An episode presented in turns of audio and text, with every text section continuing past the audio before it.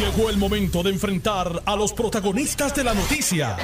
Esto es el podcast de En Caliente con Carmen Jovet. Muy buenas tardes, gracias por la sintonía. Este es En Caliente, un programa de, de entrevistas, un programa de análisis noticioso, de opiniones y también de reportajes cada, cada media hora. Tengo como invitado al candidato a la comisaría residente de Puerto Rico en Washington por el Partido eh, Popular Democrático. Pero buenas tardes, Pablo, gracias por tu comparecencia. Buenas tardes, Carmen, y buenas tardes a todos los que nos escuchan. Con tu permiso y brevemente tengo al compañero Moura desde Ponce. eh, en el caso de la vista que eh, se, di- se seguía, porque ya finalizó, contra el alcalde de Ponce. Saludos, Moura. ¿Qué ha ocurrido hoy en Ponce? Saludos. Saludos, Carmen. Eh, en efecto, nos encontramos en el Tribunal de Justicia de Ponce. Hoy estaba pautada para celebrarse la vista preliminar relacionada al alcalde, al caso del alcalde de Ponce, Luis Irizarry Pavón. Previo a atender ese asunto, el juez Rubén eh, Serrano Santiago atendió una moción de los abogados del alcalde eh, para que, eh, peticionando que se trasladara este juicio, este caso, debo decir, juicio, sino que este eh, caso se trasladara a otra jurisdicción. La determinación del juez fue una de no al lugar. Así que en ese sentido, se le preguntó, tras eh, la declaración de no al lugar, se le preguntó a los abogados del alcalde si iban a apelar esa determinación y al ellos no tener respuesta en ese momento porque eh, se ganó su consultando con su cliente, pues la fecha del primero de febrero para que se realice una vista, una videoconferencia donde los abogados del alcalde decidan si van a apelar o no, lo comuniquen al juez y en ese sentido saber si se señala una, una fecha para que se celebre finalmente la vista preliminar o se pasa a atender la apelación de la defensa. Así que básicamente en términos generales es lo que ocurrió en el día de hoy. Anterior el, el alcalde fue acompañado por muchos de sus seguidores, de sus la gente que, que lo sigue y que son este eh, seguidores de, de- de él en Ponce. Eh, ¿Cómo estuvo esta esta tarde? ¿Fueron todos esos seguidores o Bueno. estaba solo? Bueno, no, en esta ocasión no sé si tuvo que ver con la seguridad de, del centro judicial, pero realmente en el piso, el cuarto piso de la sala 402 no, o sea, no había gente, no había eh, gente externa, público, solamente unos familiares que acompañaron al alcalde. Afuera, a la entrada principal, eh, había un puñado de personas eh, y de legisladores del distrito eh, que sí estuvieron aquí, pero en comparación con lo, con lo que fue la vista de regla 6, pues eh, fue menor, ¿verdad? La asistencia de, de- personas externas, ¿verdad? Eh, al, al caso. Así que en ese sentido sí, pues hubo un puñado de personas afuera y solamente lo acompañaron, lo acompañó familiares en la sala donde se celebró la, la audiencia. Por el reporte, gracias por participar y gracias por mantenernos informados desde Ponce. Gracias, Carmen. Bueno, y tengo un ponceño también, este ponceño por adopción, ¿verdad? Eh, Lo Eh. que se dice en la familia es que no nací en Ponce porque no me dejaron escoger. Ajá, que exactamente. Mi papá siempre hace el cuento que cuando fue a inscribirme, en, el- en aquel momento se podía inscribir en el hospital y se dio cuenta que era difícil que le creyeran si escribía que nací en Ponce cuando me están inscribiendo en el hospital. Pero entonces me bautizó allá. Tú eres noticia desde, no, no desde el nacer, tú eres noticia desde que estabas pequeño, porque el momento dado en que tu papá era visto como el, como el, como el candidato, el candidato a la gobernación. Y tenía gente, muchos simpatizantes. Eh, pues entonces enfermaste y él dijo, no, la salud de Digo, mi hijo. Estaba enfermo antes de que asumiera la candidatura. Lo que pasa es que cuando la asume es eh, literalmente una semana después que a mí me operan. Estábamos esperanzados de que esa operación en aquel momento que fue de la vesícula resolviera todo, pero trajo unas complicaciones que se extendieron y por eso es que a los dos meses. No quiero hablar de complicaciones operatorias, es un tema que me toca muy de cerca, estoy pasando por esa. Pero pues es parte de, de tu historia. Tengo que comenzar pidiéndote una reacción tuya a, a esta situación con el alcalde de Ponce. Antes de comenzar el programa te decía que como que veo un trato desigual, no porque yo sea de Mayagüez y porque me haya criado en Mayagüez, pero el alcalde, Mayagüez era conocida como la, capital de la pava. Eh, José Guillermo Rodríguez ha estado mucho tiempo como, como alcalde. Y contrario al caso de Ponce, la gente del FBI hizo expresiones donde eh, prácticamente exoneró a Guillito. Dijo, no, aquí el alcalde de Ponce y el alcalde de Mayagüez y Mayagüez fueron víctimas de un fraude. Sin embargo, le están recomendando que no se postule, que, que se ocupe de su defensa. Sin embargo, en el caso de la del alcalde, como que es otro trato. Eh, una, hay una diferencia, y no lo digo porque yo sea ponceño, hay una diferencia en eh, la etapa procesal en que se encuentran ambos casos. Y si el alcalde de Ponce llegase a encontrarse en la misma etapa que en la que se encuentra Guillito, que es después de la vista preliminar hay causa para juicio, entiendo yo que hay un acuerdo en el cual el alcalde de Ponce dejaría la candidatura y la asumirían otros candidatos. Así que no veo la diferencia en trato, eh, pero de nuevo, una cuestión puramente de proceso legal. no se están entrando en los méritos porque en cuanto a los méritos, pues a ambos todavía les asiste la presunción de inocencia. A los políticos no, nunca le dan presunción de En los méritos legales, estoy de acuerdo en, que... en el ámbito legal. Bueno, pero no es menos cierto que Aníbal se postuló y corrió estando acusado. Y, hay una lista de otra gente que también ha, ido, este, ha estado acusado. Y... El caso de Acevedo Vilá yo creo que fue excepcional. Él hizo un buen argumento de persecución política que logró convencer a la base del partido para que lo respaldara para la reelección. Todos sabemos cuál fue el resultado de su aspiración, pero también sabemos el resultado de su proceso penal. Así que eh, es, difícil compararlo con ese caso, pero sin duda levanta cuestionamientos sobre la consistencia del partido. De eso yo nunca he titubeado en reconocerlo.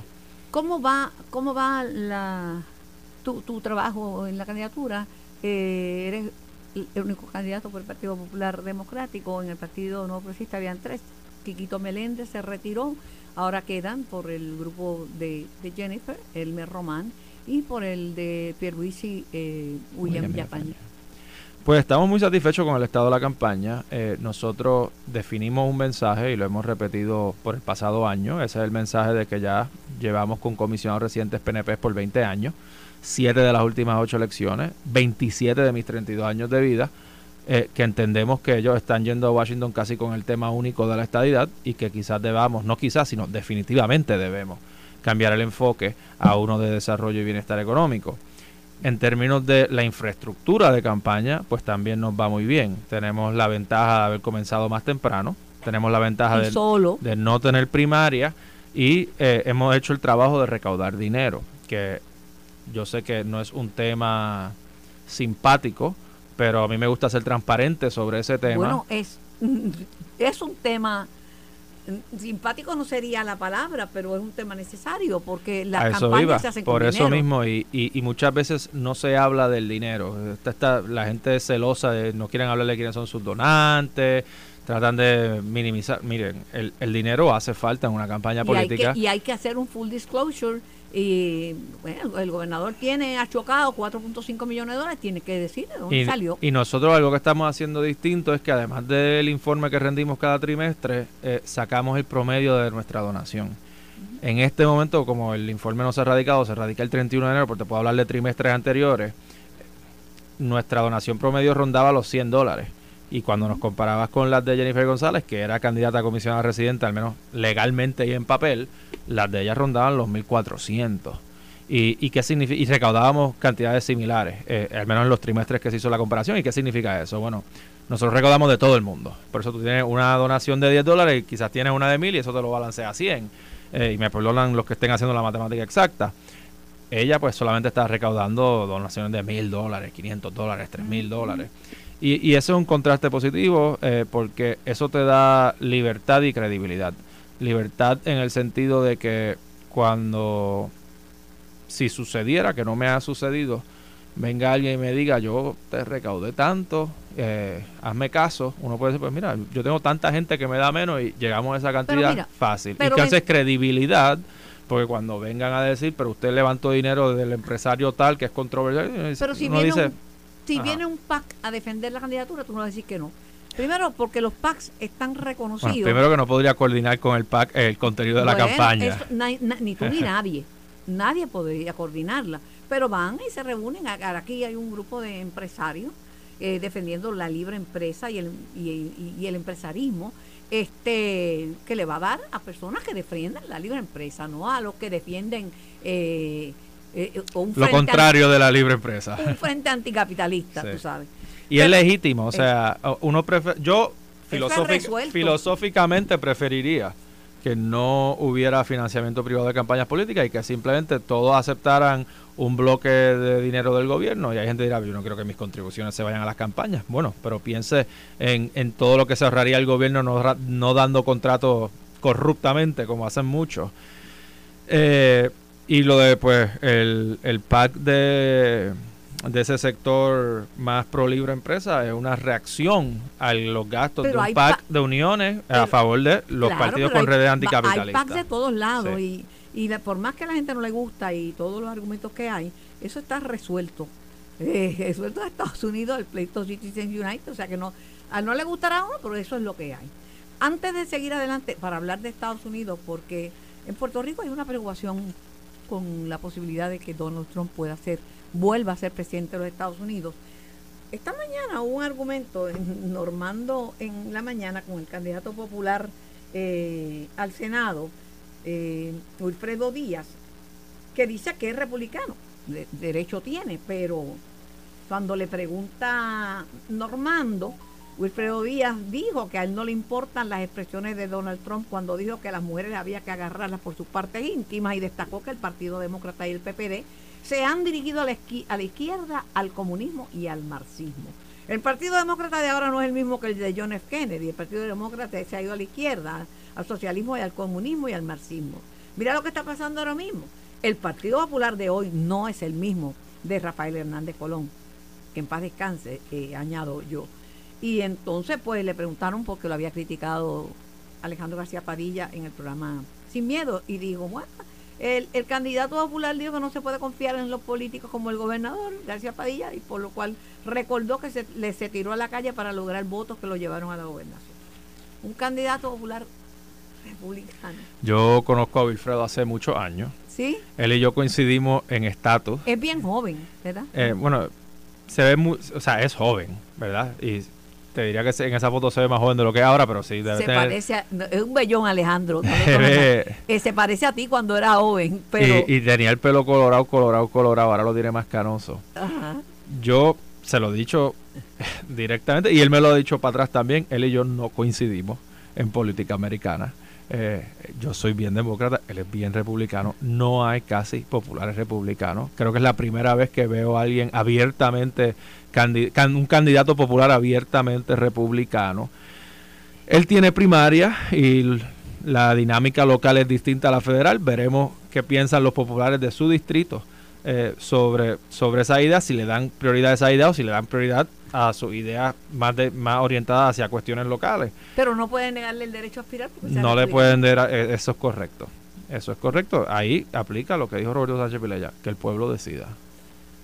Vamos a, a las primarias presidenciales. Supuestamente aquí va a haber una, porque así se aprobó por la legislatura en Lo el dudo. 2020. Creo que no van a haber candidatos en primaria cuando llegue esa fecha. Que no va a Fue el haber- 28 de abril y me estoy adelantando en la conversación, pero creo que Donald Trump debe ganar esta noche y ya eso le abre el camino para quedarse con la nominación. Bueno, Donald Trump con el mismo mensaje, ¿verdad? Eh, Nikki Haley eh, ha sonado hasta más razonable. Eh, tiene una experiencia, ¿verdad? Fue su embajadora ante las Naciones Unidas y fue gobernadora, pero ante las cosas que ha dicho Trump, Y yo no te diría que es el mismo mensaje, yo te diría que es el mensaje agravado, porque si tú, tú- si tú vas a la prensa en el 2015, cuando él anunció la primera vez, él se retractaba. Él decía barbaridades y se retractaba, le caían encima y se- ahora todo se acepta como normal. peleó con el juez en la vista. Y, y peleó con el fiscal y dijo, el fiscal es un prejuiciado, la tiene conmigo. Y lo mandaban a callar, lo que hicieron hacer, darle unas multas de 15 mil pesos que las pagó, pero siguió argumentando en el tribunal. Si es Pablo José o Carmen Joven, un desacato. Bueno, y, y- y como político te puedo decir que si yo hiciera un por ciento de las cosas que él dice, no sobreviviría medio día. O sea, él, él realmente ha ¿Cómo demostrado ser una... Es, es bien difícil de entender. Es bien difícil de entender y como es bien difícil de entender, es bien difícil de combatir efectivamente. Porque lo que pasa es que es un mensaje consistente. En, él le habla a un grupo de personas que se, se, sentían, me imagino, invisibilizadas con un mismo mensaje, América para los americanos y, y, todo va a estar mejor, este país va, ya no somos tan importantes, el mundo se ríe de nosotros. Yo no creo que es tanto lo que le gusta a la gente, no creo que es tanto exactamente lo que dice, sino más bien cómo lo dice y cómo se sienten cuando lo dice. O sea, ellos no están disecando cada palabrita. Ay, pues yo no sé si es como lo dice, porque o sea, yo, no creo, vamos a usar el ejemplo, vamos a usar el ejemplo de cuando le insultó a John McCain. Yo creo que si tú vas uno a uno, todo el mundo te va a decir que eso estuvo mal. Entonces uno no entiende pues por qué lo apoyan. Y, y, y por qué lo apoyan. Pues entonces, definitivamente no es porque apoyan lo que exactamente lo que dijo, sino es porque hay algo de cómo él lo dice, o hay algo de la sensación que les causa verlo ser así, que a ellos les gusta. Pues a mí no me causa. No, a mí tampoco, a mí, tampoco, pero estoy tratando de entenderlo para ver cómo lo podemos combatir mejor. Pues mira, yo creí que lo había visto todos. A Disanti él lo cogió de mingo, se lo vaciló hasta el ñu. Le, le puso el nombre de Disantimonius, decía que no tenía espina dorsal. Disanti se fue de la campaña y lo endosa. Explícamelo. eh, un exceso de oportunismo, un cinismo, una falta de valores de parte de DeSantis, que probablemente está pensando simplemente en cómo él adelanta su carrera política y no en, su valor personal y en darse a respetar. Pero chequeate a, a, Trump. Trump le dice una palmadita de España. Qué bueno que todos están regresando. Ya mismo regresa Nicky. Eso es lo más conciliador que ha sido. sí, pero por otro lado, eh, el presidente Biden ha, tenido muchas inconsistencias y, y, a veces se le ve no en control, a veces se le ve como que divaga, cosas que se han prestado a interpretaciones.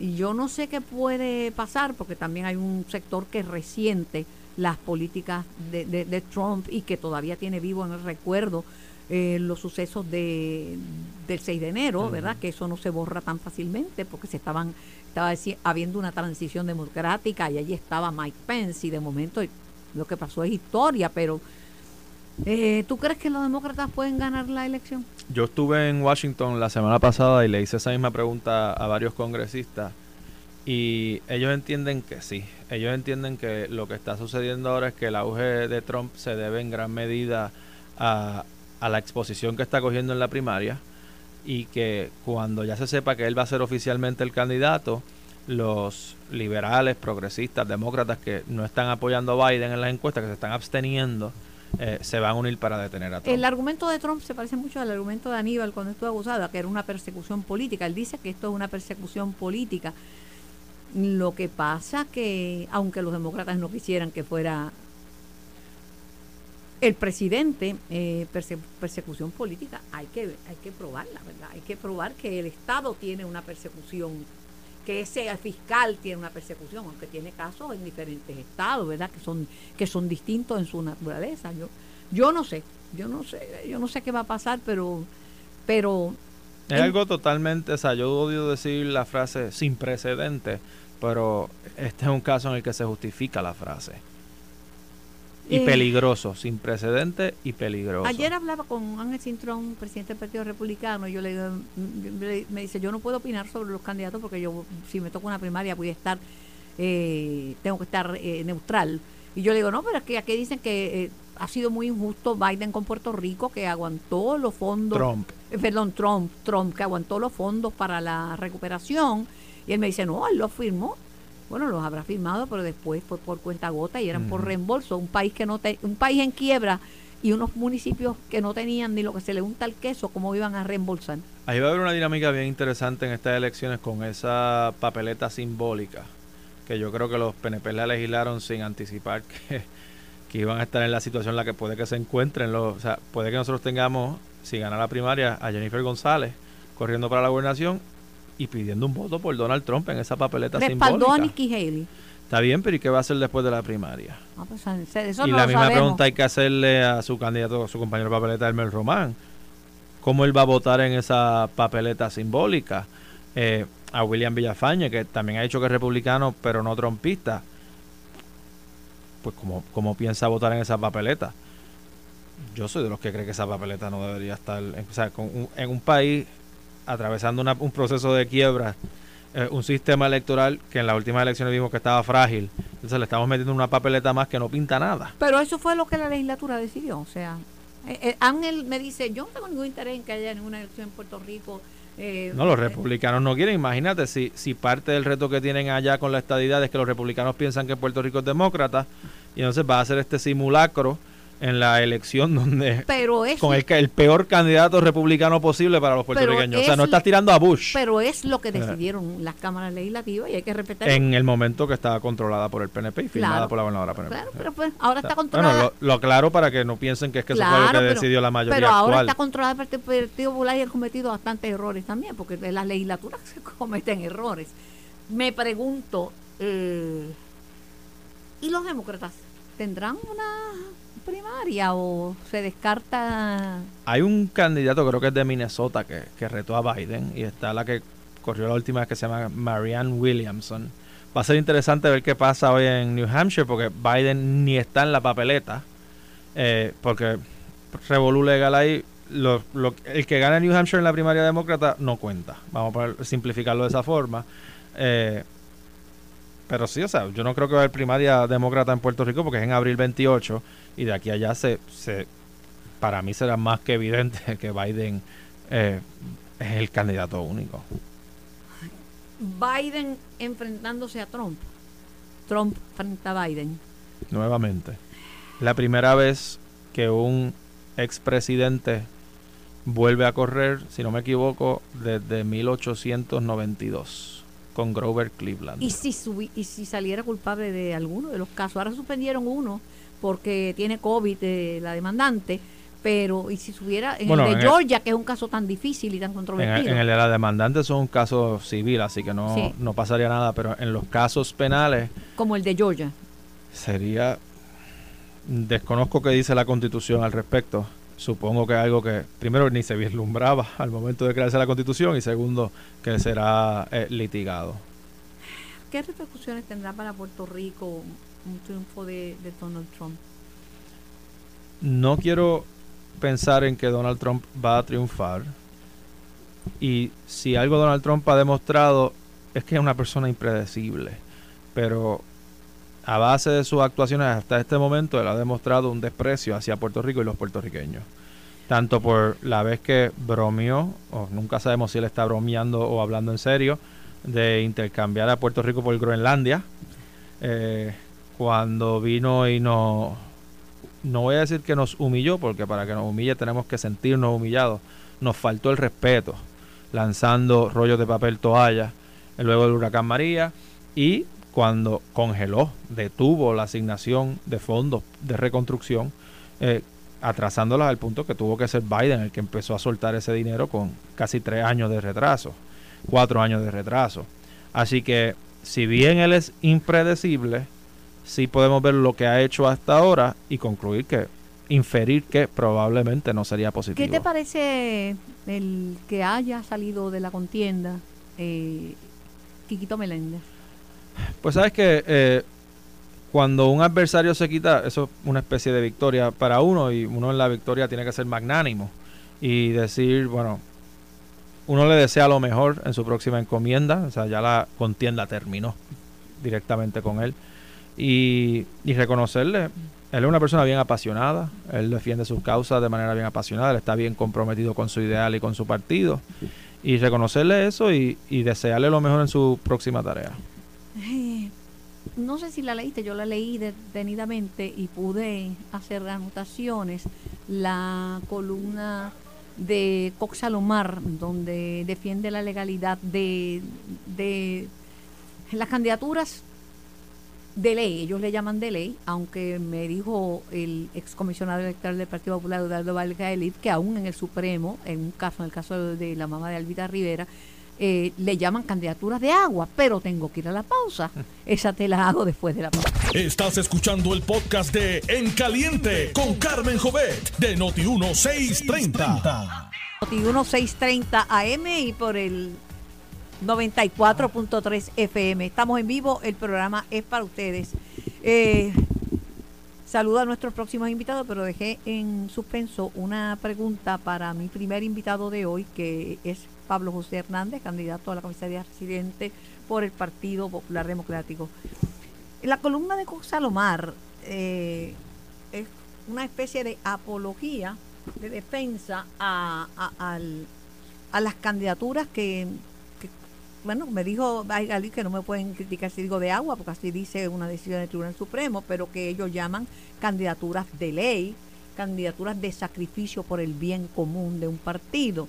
Em, eh, un poco, un poco bastante critica una gestión hecha por el excomisionado electoral del Partido Popular Democrático, Eudaldo Báez Galit, que dice que, la, que, son ilegales y que así lo había que esa palabra de agua que la tenía el Tribunal Supremo en el caso de Alita Rivera y que y que no, no es una candidatura legítima para hacer una papeleta para que no voten por uno y voten por otro candidato, pero dame tu opinión. Bueno, hay una controversia legal y hay una controversia política. En la legal está lo que plantea Baez Galip de que están haciendo fraude cuando dicen yo soy un candidato pero no voten por mí. Y está la respuesta de Cox Salomar, que es lo que él expone en la columna, de que esos casos en los cuales se sostiene Baez pues no dicen lo que Baez dice o no sostienen la conclusión que Baez sostiene. Claro, Coxalomar lo dice con, una estridencia innecesaria, burlándose a veces de, que si errores ortográficos y cosas así, que, a mí no me gusta ese estilo eh, de hablar y creo que hasta les resta a su argumentación. Eh, en cuanto a la controversia política, bueno, yo creo que yo siempre he dicho que las candidaturas coaligadas deberían estar permitidas por ley, pero eso no necesariamente significa que los partidos deberían coaligarse. O sea, una cosa es tú decir votales en contra y otra cosa es tú decir no dejes ni siquiera que aparezcan. Aparecen en otras jurisdicciones y la democracia en esas jurisdicciones funciona de lo más bien. Pero reconozco que en eso pues soy minoría, tanto en mi partido como en, los partidos de mayoría en Puerto Rico. ¿Qué más eh, se puede decir sobre eso? Bueno, aquí los partidos que están componiendo la alianza están, yo voy a decir, estirando la ley o doblando la ley para no romperla y que no tenían que hacer lo que hicieron de decir vota por mí y vota por el otro, sino que pudieron haberse simplemente fusionado como un solo partido y corrido bajo una sola insignia. Pero en vez lo que han optado por hacer, además de complicar su oferta electoral al país, también les da la oportunidad de tener doble representación en la Comisión Estatal de Elecciones, eh, acceso doble al pareo, del, no, no, entiendo yo que no es el fondo electoral y eso, eso es algo que ellos más o menos están siendo engañosos con, que ellos dicen el fondo electoral se eliminó. Está bien, cuando la gente dice fondo electoral lo que se están refiriendo es financiamiento público de campaña, no, no se enreden con el nombre. De, mm, que también la leí, tengo la mala costumbre de leerlo todo, hasta las esquelas, por si alguna vez aparezco, ¿verdad? Este, Dicen que un amigo de mi papá decía que esa era la única publicidad mala. es malísima.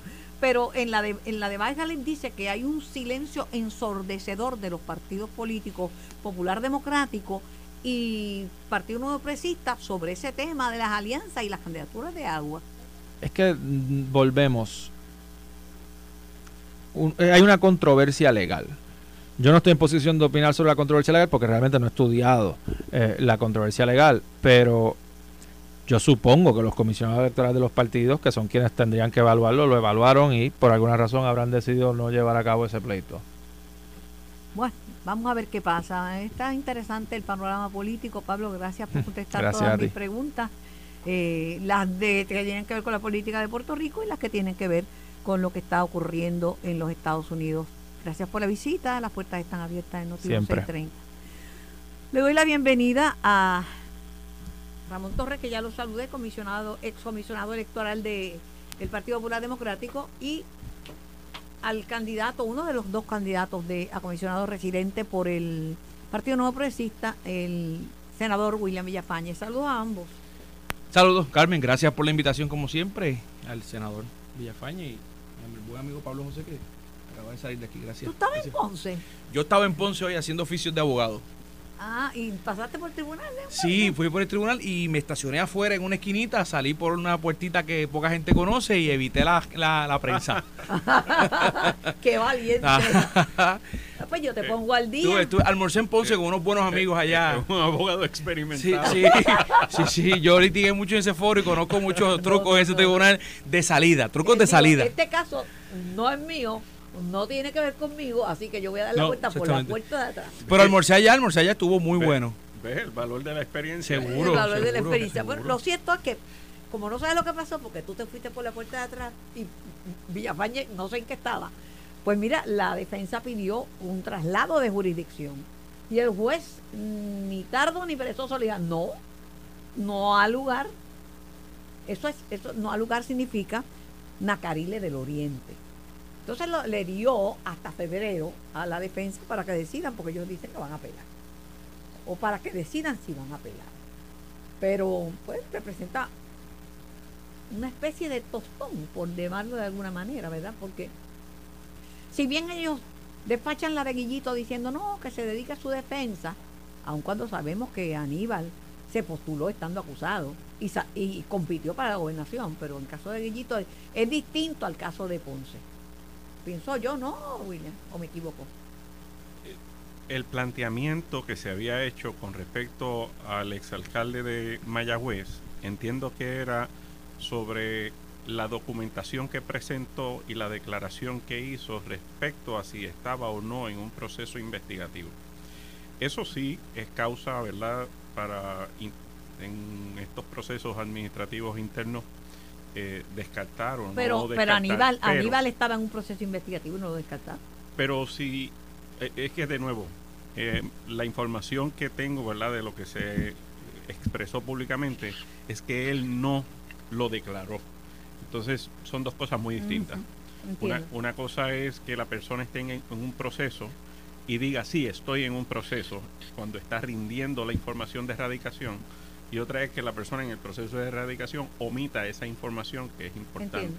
y entiendo que ese fue el estándar que utilizó el partido para denegarle al alcalde de Mayagüez eh, el que pudiera aspirar. El Si lo hacemos, si lo hacemos bajo el criterio de lo que se le señala a la persona, bueno, incluso el, los señalamientos contra el alcalde de, de Ponce son los si los aquilatamos son hasta peores que Pero lo en que el se caso, de Mayagüez, el caso de en el caso de Mayagüez, recuerdo que el FBI dijo que Guillito Rodríguez, alcalde de Mayagüez, y el pueblo de Mayagüez fueron víctimas de un esquema de fraude, no, no, y no estaban bajo la investigación. Por eso planteo, por eso planteo que incluso los señalamientos que se hacen contra el alcalde de Ponce son mucho más serios que los que de alguna manera se hacen contra el El, alcalde el de, que está de Mayagüez. el que está enfrente de usted, el licenciado Ramón Torres, se cree que porque le hice esa pregunta a usted, que él se escapó Ah. y, que, y que no le voy a preguntar nada. Ah, ya- ya no, ah, Ramón, ¿no hay yo- otra pregunta para Ra- mí. Ramón, yo intenté ayudarte, pero No hay, no- no hay otra pregunta para mí. No, pero usted- lo que pasa es que necesito un abogado que haya tenido experiencia electoral para contestarla. Mira que tú sabes que Ramón está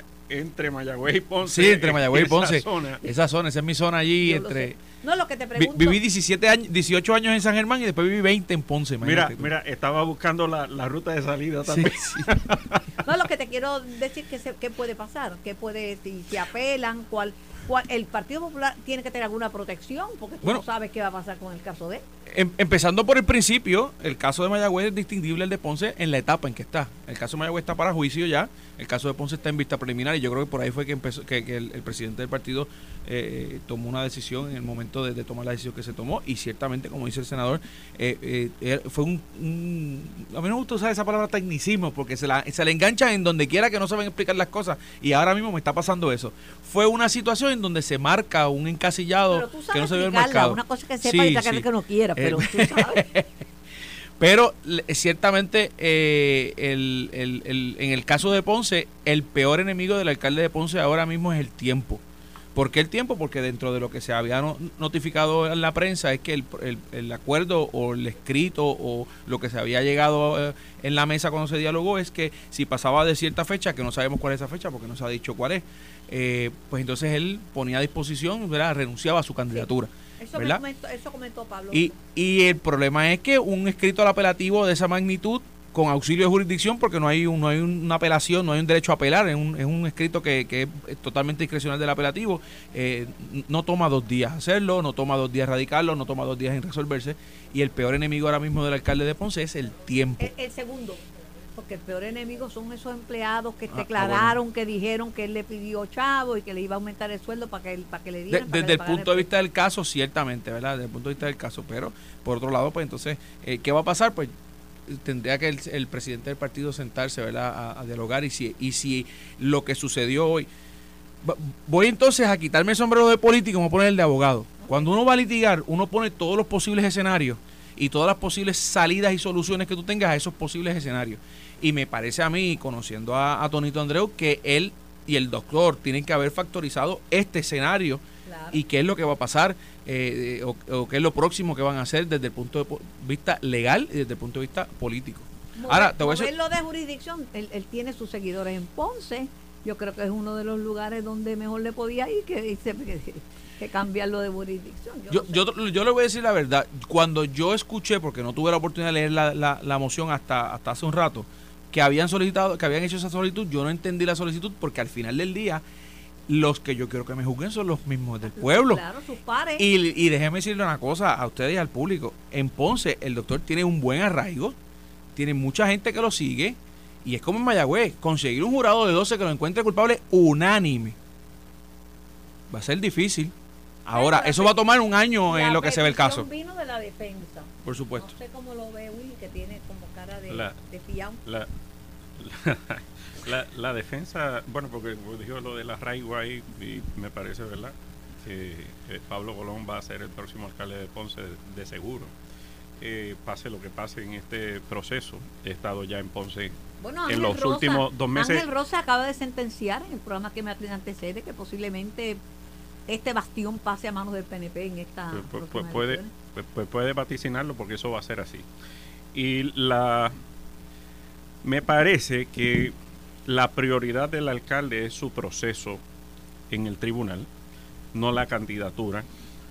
Que lo del proceso este de erradicación de candidaturas más bien fue para pues, dar la impresión, mira, no hay ningún problema con mi candidatura, estoy pasando el sedazo de la erradicación, el partido me está permitiendo correr, eso le ayuda en la opinión pública, con el compromiso, este que fue entonces lo que transaron, de más adelantito les dejo la candidatura y ponen a quien quieran. Y en el trámite este legal que se lleva a cabo, pues no hay como tal un dictamen, un veredicto final, sino que se da porque llegó el tiempo y no ocurrió nada y pues tiene que por razones de tiempo ceder la candidatura que tampoco le afecta a su proceso y a la opinión pública con respecto y terminará haciendo lo que le recomendó Luis Javier Hernández a Guillito que le recomendó mira deja eso y dedícate a tu defensa pues parece que eventualmente eso es lo que va a hacer el, alcalde de Ponce dejar la candidatura y dedicarse a su defensa. Eh, el Partido Popular perdió una gran oportunidad en ambos casos.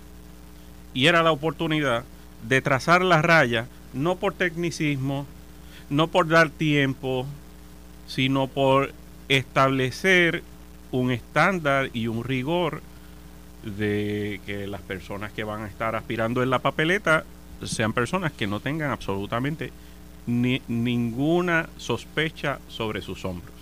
y estas personas están enfrentando unos, unos procesos eh, y tienen tenido unos señalamientos muy serios que ponen en entredicho, no a ellos, ponen en entredicho el rigor que el Partido Popular utilizó para eh, eh, permitir que corran en la papeleta, poniendo, o sea, cuando tienen personas, como el mismo Ramón, que son personas eh, serias, pulcras, honestas, bajo, bajo el mismo proceso, tener que estar haciendo campaña con personas que están enfrentando procesos en los tribunales. Y, y, eso es un punto de vista muy válido y le agradezco las palabras que David tiene hacia mí, pero por otro lado, el Partido Popular tampoco puede permitir que, eh, que quien esté en la papeleta sea decidido por el fiscal especial independiente, por el FEI, cuyo récord recientemente está más que cuestionado en los tribunales. Habrá más que cuestionado, pero el, el por ciento de convicciones es de 90 como de 98%. Ah, bueno, pero si sacamos el porciento de convicciones desde el día que empezó el FEI en el 88, pues probablemente está en el 98%, pero si vamos a los Pero últimos, si no hay los últimos mira, casos, si el FEI no tiene un caso, pues no es malo que no haya una convicción, porque no siempre va a haber convicciones, entonces no es- entonces el sistema sería injusto, porque si no hay, si no hay caso, no hay caso. Pero a- acuérdate que el FEI lo que recibe son referidos, no es el que hace. Alguien se lo refirió por alguna razón. Y está de- si no hay caso, pues no hay caso. y está de parte del FEI determinar, donde no hay caso, no Oye, radicarlo. ustedes se les quitó la idea esa que tenían. A ustedes los populares de Me preocupa cuando me preguntan ustedes. Ustedes los populares Ajá. en la no, no, Ahora no- yo salgo por la puerta de atrás porque esto- eso fue No, directo. a. Lo que ocurrió que ha- había un proyecto de ley en la Cámara de Representantes, creo, de Héctor Ferrer Higo, que era para eliminar el FEI, ética gubernamental, yo no sé si la, la y medio mundo, y ponerlos todos como en un osterizer y hacer un, una... Est- está en el proceso legislativo. ¿Está todavía? Está todavía. eh, lo Y que hace es eso, no es que lo elimina, lo que hace es que hace un hace un una, una, una unión, ¿verdad? Una mezcla, ¿verdad? Eh, coge toda Por esa agencia y la hace en una misma, en por, una misma agencia. por eso mencioné un osterizer. Lo que pasa que la gestión, digo, esto no tiene que ver contigo, esta es mi opinión. La gestión del Contralor Electoral es una muy distinta a la gestión del FEI. Y la del FEI es distinta a la de ética gubernamental. Es, eh, esa, esa batidora tiene que ser Pero mi, pero mi mejor recuerdo, y podría equivocarme, y, y espero que no sea así, que el, el control electoral no está en ese, en ese grupo. Bueno, pero lo que te digo que las agencias Oh, sí, fiscalizadoras eso sí, eso sí. tienen funciones distintas. Pero mira, te voy a quitar de guante, no tengo necesidad. Yo noto a, a William como, como, no sé, como con otro divino, como con otra actitud, no sé. Ha pasado algo que lo pone en esa tan Eh, eh, sonreído. eso tan- fue que fue a la fiesta de la calle, está más tranquilo. Exacto, Sí, rela- exacto, estuvo más relajado, la pasó Sí. bien. Allí No, Carmen, la la- San Sebastián. eh, El endoso de Pierluisi no tiene nada que ver con eso. ¿eh? Estamos contentos, estamos muy contentos. La verdad es que este proceso desde que nosotros anunciamos nuestra candidatura ha sido de sumar y sumar y sumar y, y seguimos y, y cada semana cuando uno dice, bueno, ya debemos estar llegando a- al pic, pues no, pues, pues, su- subimos más todavía y, y vamos a continuar Pero- nosotros pero haciendo el trabajo. ¿Recogió los endosos o le faltan? Hace tiempo, hace tiempo que, que nosotros comenzamos el año con la certificación de la Comisión Estatal de Elecciones. Un bellón, le estoy pegando un bellón corriéndole a la máquina. No, pues los puede tirar, los puede tirar de medio peso y eso, fíjate No que era, no era. estamos Eh, ayer conversé con el amigo Ángel Cintrón, director de la campaña de Jennifer González y de la, del alcalde Miguel Romero. Hoy vuelven a hacer una información sobre la, la fiesta. Aparentemente el número que están dando es 700 mil personas, o sea que la fiesta... fueron un Pues- éxito. Pues, si fueron 700 mil personas, lo cual no lo dudo, todas fueron el sábado, que fue el día que yo fui, porque aquello estaba Empaquetado. No, no, no, no había forma, no había forma. Yo vi el sábado No, también. no, y aquello estaba empaquetado. Y- estaba- Y, la, la mitad de las 700 mil personas fueron el sábado. Ay, Dios. Había 350 mil en la calle San Sebastián nada más. Pero los comerciantes hicieron su agosto, ¿verdad? Porque vendieron como locos. Imagínate, seis cruceros. y qué bueno, qué bueno. Seis cruceros. Pues muy bien, turísticos. muy Entonces, bien. No hubo mayores incidentes que la mitad. El, licenciado Pompi González contó que su hija tuvo un percance de salud y que habían unas carpas y que la atendieron rapidito. Sí. Mira, yo, yo fui el sábado temprano, ya a las 11 de la mañana yo estaba allí con, con mi esposa y, la- y mi hija, porque mi hija casualmente tuvo que hacer un proyecto de, las de los festivales en Puerto Rico le tocó la- las festividades de la calle San Sebastián. Ah, Así que por primera vez la, por primera vez la llevé. Tenías eh, que ir o tenía tenías que ir o tenía que ir. Así que pues yo fui un poco con la emergencia puesta, como dicen en el campo, porque, porque mi nena tiene 8 años, pero la actividad estuvo muy buena, había mucha gente, eh, la, la- la oferta cultural estuvo muy buena y logré ver a la Sonora Ponceña, que es una de las, Imagínate. de las orquestas que más me gusta la que verle acabó, en la, que- vivo. la en vivo. sonora es buenísima, pero la que acabó fue Edith Chacón. Sí. Que la han proclamado la reina de la fiesta y los que dijeron no es que tiene tal edad, no es que está un poquito subida de peso. Lo cogieron y se, lo- se los comieron vivo. Dijeron, Sí, sí. ojalá que la... Pero el que dijo eso que está subido de peso, está fit. Porque aquí todo el mundo en algún momento ha estado subido de peso. De hecho, yo pienso que el cuerpo humano está hecho para engordar. sí, porque No, yo, yo no vine preparado para ese debate. Bueno, yo estoy fit, pero por, por causa ajena de mi voluntad de un mes sin comer. Pero yo no sé si, a- si, a- si al senador le ha pasado, pero uno va y camina cinco millas en una caminata y después va y se mete a una casa a comer arroz con ¿Tú sabes lo que chuleta. pasa? Que hay que tener mucho cuidado con avergonzar a la gente por su peso. Sí, Eso en inglés le llaman body shaming. Body shaming. Y eso no es bien, ¿verdad? La gente la aplaudió, la gente eh, la conoce como la diva de América y la quiere y le gustó verla. Y punto ya. Oh, sí, sí. Oh, oh, bueno, estaba aquello lleno. Lleno, lleno. Y, y movió el coolant y como Ah. en los mejores tiempos. Este, a una persona muy querida. Es muy querida Oh, y sí, una vez que tú tienes el respaldo de la gente, eso no se, te, no se quita así. Sí, sí. Y la gente recuerda su Y- programa. Y, y, es- y esa noción de que la de que una persona a cierta edad ya debe estar en su casa viendo novelas a cierta hora, yo creo que es una noción totalmente equivocada, número uno, y número dos, de nosotros los puertorriqueños, porque los Rolling Stones, que no me canso de decirlo, yo soy fanático de ellos, acaban de sacar un disco y tienen 80 años y están de gira por toda la- Norteamérica, que, que- y, Sí. y tienen 80 años. Bueno, pero esa noción no estaba allí, porque eso allí No, no, no, no, allí estaba todo el mundo. de todas las edades Además- disfrutando No, eh, le, le quedó bien, amenamente le quedó- No, muy bien, tuvieron le muy quedó- buena la le fiesta, quedó muy bien. buena. de show. Este, ayer conversaba con Ángel Cintrón, ¿verdad? Que lo que el tema es que él tiene la campaña de Jennifer González, la campaña del alcalde Miguel Romero y también la campaña del Partido Republicano.